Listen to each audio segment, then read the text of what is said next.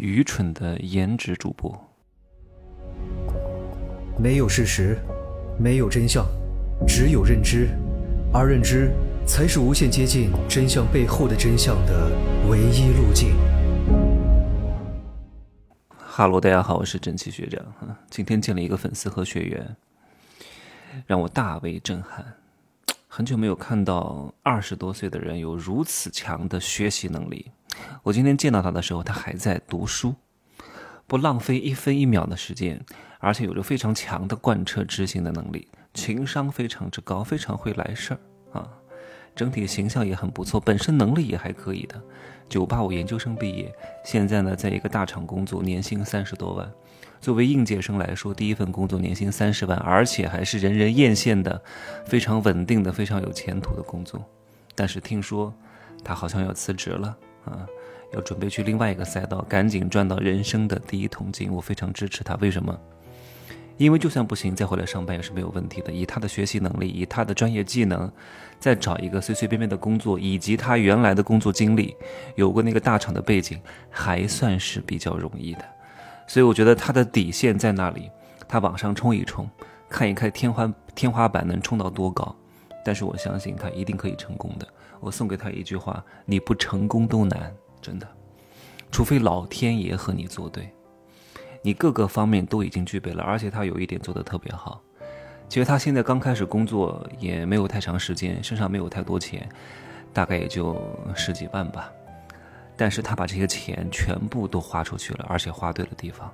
各位，如果你还年轻，身上有这几万块钱、十几万块钱，你留着有什么用啊？你这十几万能变成一百万吗？就算变成一百万，又能怎么样呢？也改变不了什么，况且也变不了一百万。你拿去做什么投资？当个什么守财奴放在银行，没有什么太大意义的。你现在不舍得花这几万、十几万，以后你就赚不到几十万、几百万。你现在如果把这些钱花对了地方，你三十岁以后，至少是几百万的身价，上千万、上亿都是有可能的。关键就是很多人不懂得在年轻的时候投资自己，投资哪儿？你脖子以上的地方，你的大脑。高人，他能够帮你节约很多时间，少走很多弯路，你就会更加容易比别人成功，少踩坑，多赚钱。但很多人不明白，稍微挣了点钱呢，就去搞女人了，就去吃喝玩乐了，就去旅游了。你二十多岁那点钱旅什么游啊？穷游，穷游有什么可游的，对吧？你能认识谁，对吧？在那吃喝玩乐，吃个什么网红摊摊，搞个什么淄博烧烤。啊，网点打个卡又能学到什么呢？对不对？所以花钱比赚钱还难，而且他还有一点值得各位学习：他敢于放弃那份确定性的高薪工作，去拥抱一份不确定性。啊，真正想赚大钱是不可能确定的。告诉你，干这个干这个干这个学这个，啊，搞这个搞这个就一定能够赚到一千万，可能吗？那这个世界上所有的人都成富翁了，只要努力就能挣到钱，怎么可能？你敢不敢于放弃掉那些东西？没有什么既要又要还要的，对吧？你敢不敢于接受干这个干这个干这个干那个还不见能够赚到钱的这个事实？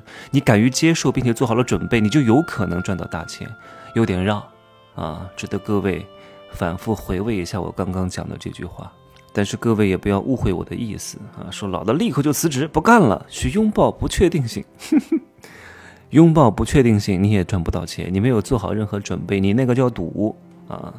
赌和博是有区别的，赌是靠运气，博是做好了充分的准备，再加上一点点运气，有可能成功。就算这次不成功，也为下一次成功做了铺垫，累积了失败的经验啊，累积了成功的前提，你才有可能成功。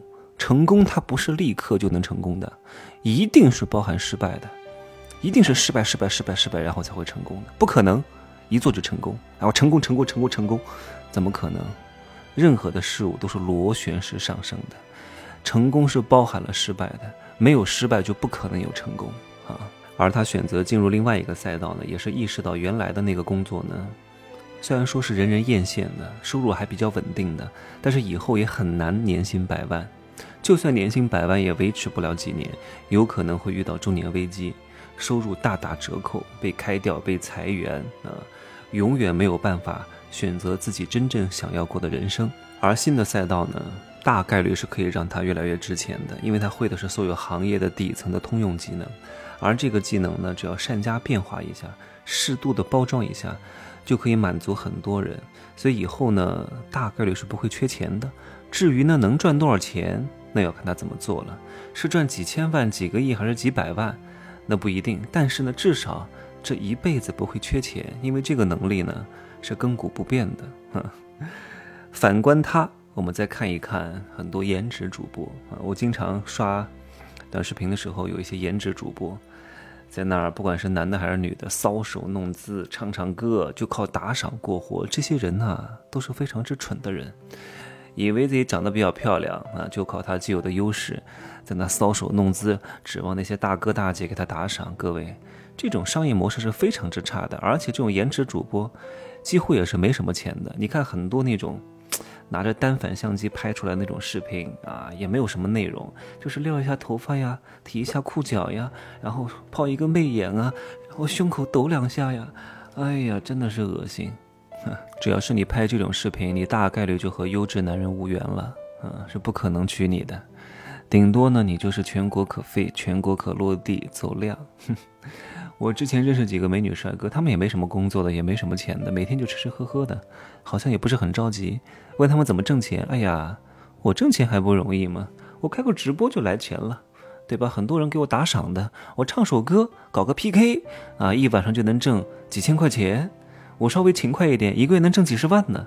还真以为挣钱这么容易吗？特别是在现在，现在很多人都没钱了。财富分化的非常严重的，大多数打赏的用户群体是什么人？各位，用户画像是什么样？都是没什么钱的人，而且现在经济也不是特别好，很多人也找不到工作。那本来就没什么钱的人，现在就更没钱了。你还让他们把仅有的钱给你吗？怎么可能？真正的有钱人，真正的高富帅是不可能追着一个女网红，天天在直播里面给她打赏的，都是穷鬼给你打赏，而穷鬼给你花的钱是希望得到回报的。以前你可能喊他们一声大哥，他们觉得有心理上的快感，可是这个东西都是瞬间的呀，这种情绪价值瞬间就没了。打赏完了之后，他发现什么都获得不了，除了你那一声廉价的谢谢，大哥爱你哟，有什么用呢？他都是希望能够获得现实生活当中的一些交集的。如果这个人给你花了几十万。对吧？不说几十万嘛，十几万，你连手都不给他牵一下，都没办法跟他在现实生活当中见个面，他为什么还要给你花钱呢？你还真以为自己是谁啊？对不对？还跟他玩纯情，还跟你说，嗯，我结婚的时候才能啪啪啪，我要当处女，嗯，这都是骗人的啊，只是这个人不爱你而已，找一个借口说只有结婚才能跟你发生内档的事儿啊，没结婚之前呢，咱啥都不能干。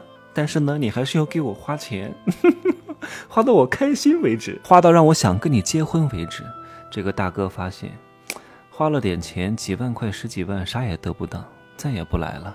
没有那么多傻大哥的，现在傻大哥也都很聪明了，上过一次当就不会吃第二次亏，这是一个非常重要的原因。大多数人都是不可能心甘情愿的给一个人送钱。然后啥也得不到，就得到一句情绪价值，而这个情绪价值时间也不是特别长，没有人愿意去长期做这种事情的。而一个商业模式如果没有办法长期复购，而且客单价也不是特别高的话，这就不是一个特别好的生意啊。这是第一大原因。第二大原因是什么呢？就现在很多直播平台呀，很多人之前为什么会打赏，是因为有攀比啊，这个人打赏了一千，我要超过他，我要打赏两千。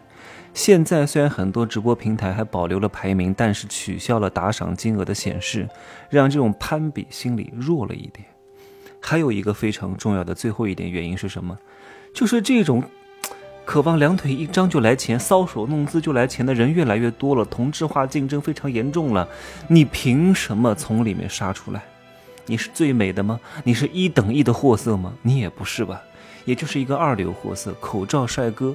对吧？美颜美女，现实生活当中都不能见的。我之前看过一个问答，问题是为什么很多颜值主播不去夜店工作？那不是来钱更快吗？能够更快的认识这些高富帅吗？对吧？可能高富帅是真没有哈，富二代吗？为什么？各位，各位，你想过没有？旁边又贴出来一张图，这个图上是这个颜值主播在现实生活当中和别的人在一块的照片，发现他只有一米五，一米五能去夜店工作吗？懂了吗？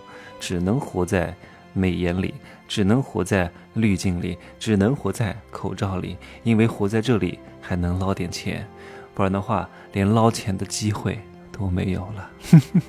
希望各位能够认清楚自己的价值到底是长期价值还是短期价值，如何让自己的短期价值通过某些能力的加持，让它变成长期价值，这都是需要各位好好思考的事情，好吗？今儿就说这么多，晚安，拜拜。